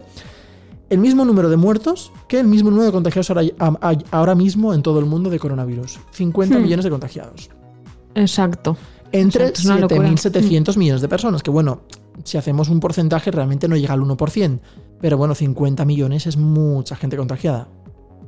Es mucha gente y lo que digo siempre en todo el mundo es que no se ha localizado. A ver, ahora sí que es verdad que hay países que están peor que otros. También depende de, pues, de las cifras, ¿no? De quién hace test, de etcétera, etcétera. Pero es que se ha extendido por todo el mundo como de repente. Eso ha sido algo muy, muy extraño. Eso ya. Claro, bueno, es que ya- también es verdad que es un virus m- muy contagioso, ¿no? Igual que la gripe, ¿no? Pero llama también justo la atención que ahora que estamos en los 50 millones de contagios, Hmm. eh, Pfizer ha anunciado, atención, que va a disponer de 50 millones de dosis antes de final de año. Es decir, ya, o sea, estamos en noviembre, pues... Antes Vamos, que se van a, va a ser una máquina de, de fabricación o producción de vacunas, no sé. O sea, muy bien, os parece una buena noticia, pero eh, no sé, es todo un poco sorprendente porque al final, entonces, ¿qué van a, esos 50 millones, cómo se van a repartir? Quiero decir, Bueno, Eso son los va a ir 50 por- millones de Pfizer que ha anunciado, pero claro, es que también tenemos otro tipo, o sea, hay más vacunas. Estábamos hablando de la Sputnik antes, ¿no? De la, de la rusa. Claro, que exacto, que esa era otra de las preguntas que te quería hacer, Alex, porque eh, también he escuchado, o sea, eh, eh, también había la de Oxford, ¿no? Que esa fue la que se paralizó porque había salido un. Como que un ensayo no había salido bien, ¿no? Entonces, ¿cuántas vacunas hay ongoing, que digo yo en este momento? O sea, Ongoing, me, me encanta. ongoing. y, y nos podemos fiar de todas. O sea, son todo laboratorios farmacéuticas de confianza. Y lo dicho, ¿y después qué pasa con esas vacunas? No van a ir al público directamente a los ciudadanos, ¿no? Supongo que pasarán. ¿Por el Pues- filtro de los estados o cómo? Claro, a ver, aquí en principio en España se va a hacer en el programa de vacunación, de acuerdo al Ministerio de Sanidad y a las comunidades autónomas, que es competencia también de ellas, se instaurará eh, cómo se procede a la vacuna del- de la COVID-19 dentro del calendario vacunal. Así como en la gripe, por ejemplo, se hace todos los años, cuando llega una determinada fecha, a los mayores de 65 años se les vacuna a todos, a todos los que quieren, claro, porque esto no es obligatorio. Eh, Pues supongo que aquí también se estudiará un poco cómo se mete eh, esta vacuna dentro del programa de vacunación a nivel eh, de las autonomías. Pero bueno, a, la pregunta que me estabas haciendo, Nuria, que es muy interesante, ¿no? ¿Cuántas vacunas hay hoy en día? ¿Cuántas más o menos las principales? Porque luego también hay, mm, seguro, muchas multinacionales o farmacéuticas que igual no conocemos y que también están desarrollando igual sus vacunas. Pero vamos a las principales, las más grandes eh, son y que se encuentran a día de hoy ya en la fase 3, es decir, la fase previa, porque es lo que tú decías. Es verdad que si ha habido eh, pruebas, ensayos, si ha, habi- ha habido vacunas que no han funcionado, ahí siempre se para la fase, se detiene, se estudia a ver qué está pasando y cuando se solventa ese, e- esa- ese problema, pues se continúa ¿no? a, a investigar y a continuar Vale. las fases.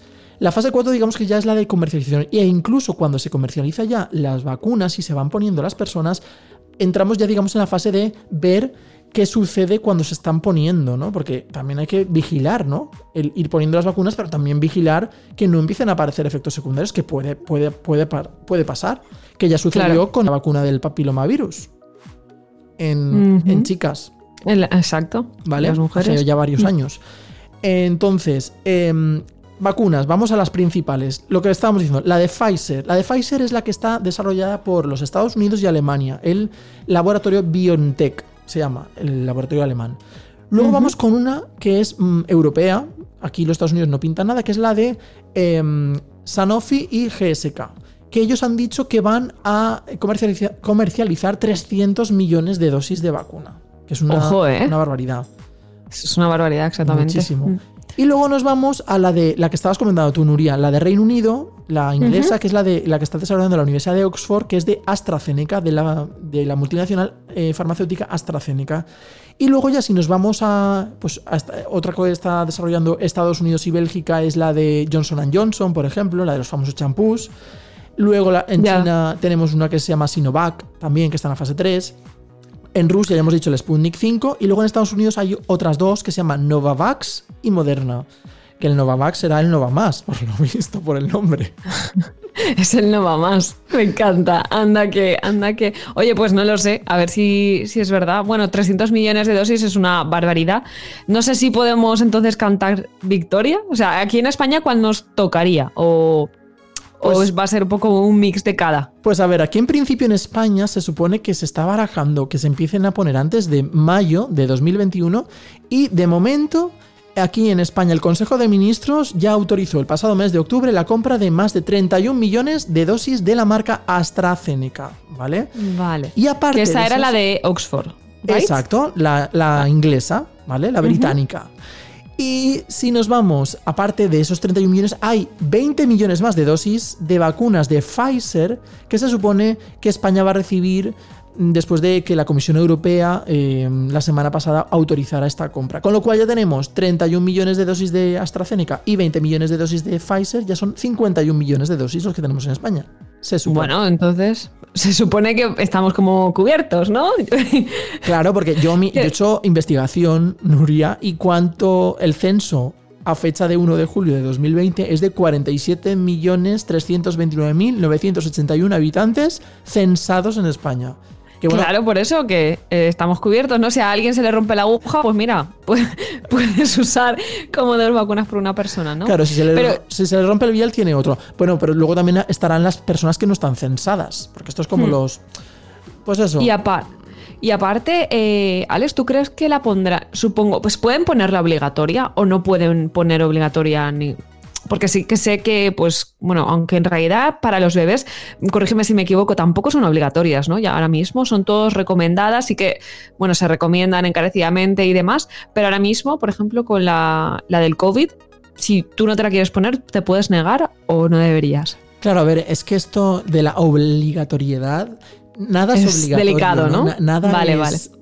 No te pueden obligar a, a ponerte una vacuna, a ponerte un tratamiento si tú realmente estás en tus cabales y no quieres hacerlo. Incluso un paciente con un cáncer, si no quiere ponerse la quimioterapia y está en sus cabales y no tiene ninguna enajenación mental ni, ni está incapacitado, ¿no? Psicológicamente puede negarse a recibir un tratamiento. su, es su decisión, ¿no? Eh, Exactamente. Entonces, aquí estamos en lo mismo.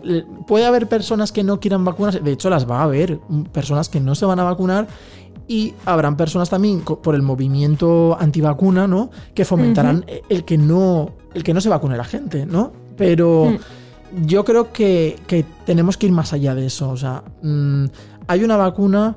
A ver, mm, estamos hablando de a partir de igual mm, abril del año que viene. Van a pasar meses. Yo creo que igual eh, la vacuna va a seguir desarrollándose. Incluso es muy posible que se empiece a poner antes en otros países y se vea cómo va evolucionando. Eh, entonces, a mí no Tú me como médico duda. dirías, sí, póntela por lo que podamos Yo, prevenir, ¿no? sí, yo vacuna, sí, póntela, pónsela, pónsela a todo el mundo. Vacuna. La pregunta Venga, a ver luego si del me millón también, eh, porque a ver, también te digo una cosa, Nuria, a ver, hasta la fecha de hoy, a ver si sabes, solo se ha erradicado por completo una única enfermedad infecciosa humana. Y nos costó Uh, 200 espera, que esa me la 200 años. sabía. Pero ya no sé, no sé cuál es. O sea, me pillas. Empieza por V, empieza por V y termina por Uela. Exacto. Vale, vale. Pues la, viruela. La viruela es la única enfermedad infecciosa que conseguimos erradicar gracias a las vacunas. El resto de enfermedades infecciosas, pues la poliomielitis, la varicela, el tétanos, el sarampión, las paperas, la tuberculosis, el papilomavirus, o sea, vivimos con ellas o sin ellas, pero gracias a Ahí las vacunas ¿no? sobrevivimos, ¿no? Y no nos Ya. morimos con estas infecciones. Vale, convencida. Yo creo que estoy ya al 97% convencida, ¿eh, Alex? Bueno, pues mira, casi el 97% sería una efectividad ya. Yo, yo creo que he conseguido casi el 100% de la efectividad convenciéndote, Nuria. A ver si también he convencido a nuestros tardeístas con este, con este, Exacto. este cuídate de hoy. El Rincón Verde.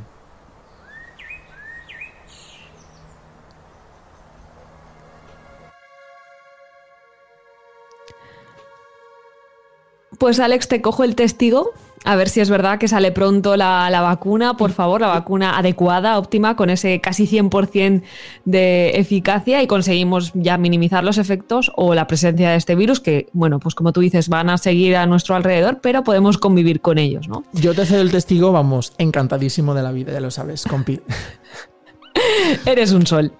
Pero en fin, bueno, pues hasta entonces, hasta que mm, acabemos con el dichoso virus, puede ser, pues, bueno, hasta entonces vamos a seguir necesitando mascarillas. Entonces, lo que hemos encontrado, lo que hemos descubierto, eh, son un par de mascarillas que son bastante friendly desde el punto de vista sostenible, ¿vale? Eco-friendly y también para los bolsillos, ¿eh? Ahora, Eso es al importante. final ¿eh? lo- Eso es importante también. Sí, sí, porque a lo tonto, a lo tonto se nos va una pasta en mascarillas, ¿eh? Hombre, hoy de hecho el- estaba en, el- en el. En, en la farmacia y justo una señora preguntaba: eh, ¿Cuánto cuesta la mascarilla? La quirúrgica, un euro. Digo, uy, un euro, qué caro. Una mascarilla quirúrgica, un euro. Carísimo. Claro, eso, eso estaba pensando yo, digo, vaya tela. Que de- el otro día también un paquete de las de FFP2, de las K95, también casi 10 pavos. Y no sé cuántas iban. Vaya tela, de- vaya tela y sin tela, ¿eh? Y eso que no lleva tela. No, no, va en serio. De hecho, eh, el otro día en el, en el objetivo, ¿no? Se lo preguntaron al, al- a Garzón.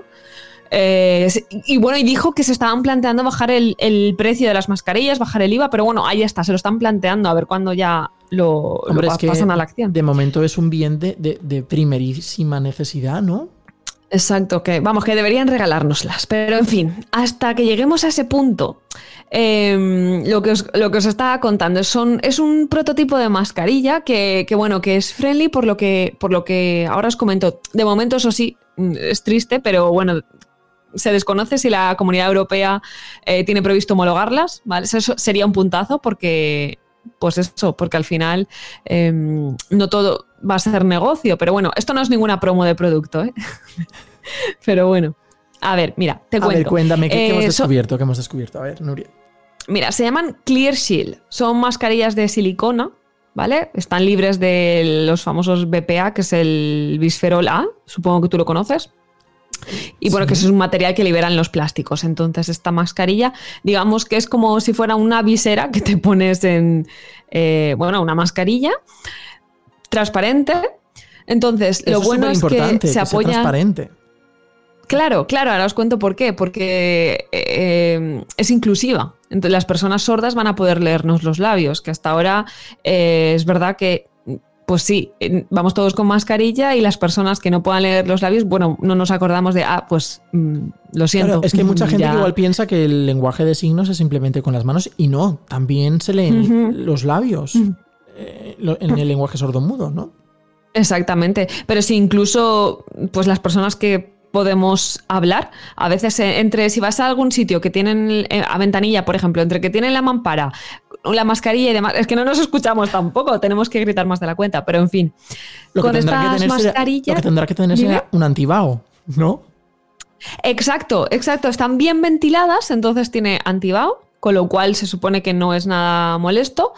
Eh, se apoyan bien en las orejas, con lo cual yo creo que no hará falta lo que hablábamos en otros tardeos, la, la cirugía hasta de arreglar un poco las orejas después de la- los, los soplillos, soplillo. después de tanta mascarilla. Autoplastia. Exacto. Y bueno, lo bueno es que también es, como hemos dicho, que es de silicona, es reutilizable, se puede lavar fácilmente con jabón, con lo cual no desechamos tanta, tanta cantidad de mascarillas, porque de verdad que cuando acabe este proceso, yo no sé, pues vamos a poder recurri- eh, recubrir todo, como, como dicen, ¿no? Dar una vuelta al mundo juntando todas las mascarillas que hemos desechado. Yo creo que daríamos varias vueltas al mundo, ¿eh? Varias, Pero, pero, en varias, fin. varias. ¿Verdad? Pero bueno, esta es una que hemos visto, que es la Clear Shield. Y luego hemos visto otra que, que está en fase de crowdfunding también, eh, que bueno, que están re- intentando recaudar eh, dinero para el diseño. Yo creo que eso ya lo tienen bastante avanzado, porque me parece que en febrero, digamos que ya estaría listo el producto. O sea que está en Se fase, llama Clio. En fase 4 ya. Básicamente como las vacunas, ¿no? Bueno, se llama Clio. eh, esta sí que ha sido diseñada por una pareja hispano-italiana. Así curioso. Y, y esta es, a ver, estéticamente en realidad, bueno, os dejo a vosotros juzgar. Las dos son un tanto curiosas. Esta eh, también es transparente en lo que es la, o sea, se ve la boca, es lo mismo, es inclusiva, pero esta tiene como un formato de, como si fueran las, unas gafas de buceo, un poco así, que te pones ahí en la máscara, entonces es un poco rara. Pero oye, que, que bueno, solo si os apetece curiosear, pues Clear Shield o Clio. Y a ver si conseguimos lo dicho, más inclusión, mm, fácil limpieza y reducir cantidad de, de mascarillas desechables. Así que bueno, hasta aquí nuestro rincón verde. Tenemos el Clio, que es como el coche, ¿no? Y luego proteger limpio, que es Clear Shield, ¿no? Clear Shield. Y nada, bueno, en 15 días volveremos a ver si tenemos avances de las vacunas, avances de, de las, de, de novedades para combatir o para adaptarnos al, al corona. Y bueno, son 15 días y la semana que viene tenemos otra de musiqueo, ¿no, Alex? Bueno, bueno, bueno, musiqueo del bueno. Tuvimos mm, la semana pasada Mecano, Alaska. Nos One hemos estrenado, exacto. O sea, Ruth Lorenzo, Ariana Grande, mm, Leiva, mm, María Parra, Antonio José, Aitana, Lola Índigo, Shakira. La lista, Leiva es- la lista es larga, ¿eh? Madre mía. Bueno, y así va a ser porque la buena música nos acompaña siempre en tardeo, ¿no? Buen rollo y buena música siempre en tardeo. Así que lo dicho, cada 15 días podcast nuevo, que podéis escuchar nuestros podcasts en Evox, en Spotify y en Apple Yo Podcasts. os recomiendo Evox porque podéis escuchar la música. Dejo ahí la puntuación. Exactamente. Sí, sí, que Alex. Aquí somos los dos muy musicales, pero yo creo que Alex me gana un poquito más. Entonces, en Evox tenéis los podcasts versión extendida con las canciones, en Spotify y Apple Podcast la versión corta, y luego. eh, Intercalando va- vamos a tener sesión de musiqueo, que son las canciones que han ido sonando en nuestros tardeos. Con lo cual, esto lo podéis tener los domingos en Click Radio o en nuestro canal de Evox, claramente. Eso es, y los musiqueos también los, po- los podrán enco- encontrar nuestros tardeístas en iVoox también. Y luego, si vamos a redes sociales, nos podéis encontrar tardeístas en Instagram, ¿no, Nuria? Exactamente, Tardeo con GIG y en Facebook también, Tardeo con GIG, la I en ampersand. Así que mm, sois siempre bienvenidos, podéis ojear, curiosear, mm, gotellear y comentarnos lo que queráis. Y si os ha gustado el tardeo, pues oye, al final, si os apetece, también podernos podéis ponernos un like ahí en el podcast, en los canales y a seguir creando tardeos. Es imposible gustarle a todo el mundo, igual de imposible que no gustarle a nadie. Lo que sí es posible es vivir sin que te importe. Nuria, ¿qué te parece si nos vamos que ya, ya es la hora, ¿no? Ay, sí, es verdad que se nos ha hecho tarde, que ya son las 8. Ya es la hora y, y es que así canta Robaler a las 8 de la tarde. Tardeo con G&G.